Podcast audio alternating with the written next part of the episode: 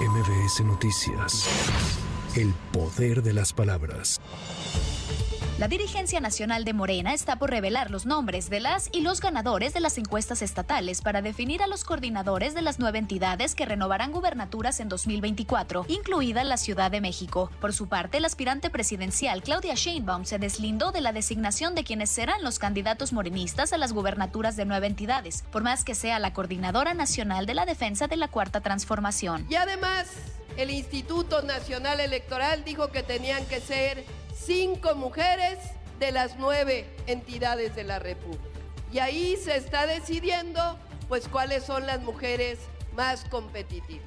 Pero que le quede bien claro a todos, lo que da unidad en nuestro movimiento es la transparencia y en que nosotros en Morena no decide una persona por más coordinadora de la transformación, no decide un grupo en Morena decide el pueblo de México.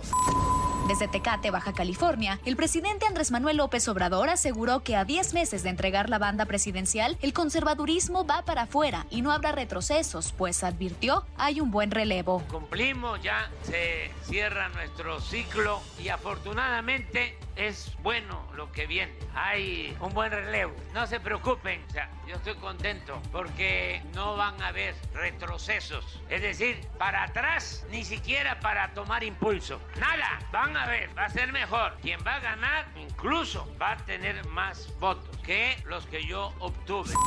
Por otro lado, se prevé que el primer mandatario asista este domingo al informe de labores de Marina del Pilar Ávila Olmeda, gobernadora de Baja California, para refrendar el apoyo del gobierno federal.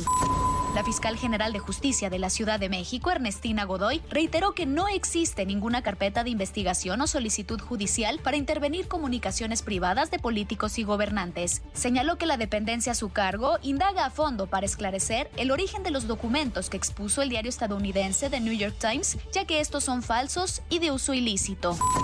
El ex canciller Marcelo Ebrard anunció que será el próximo lunes cuando informe sobre su futuro político. A través de redes sociales, informó que alrededor de las 10 de la mañana compartirá sus consideraciones respecto al 2024 y tareas hacia adelante.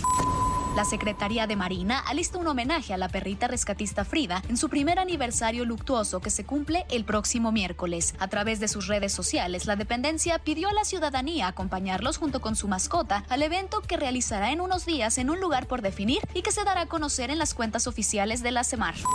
Para MBS Noticias, Tamara Moreno. MBS Noticias. El poder de las palabras.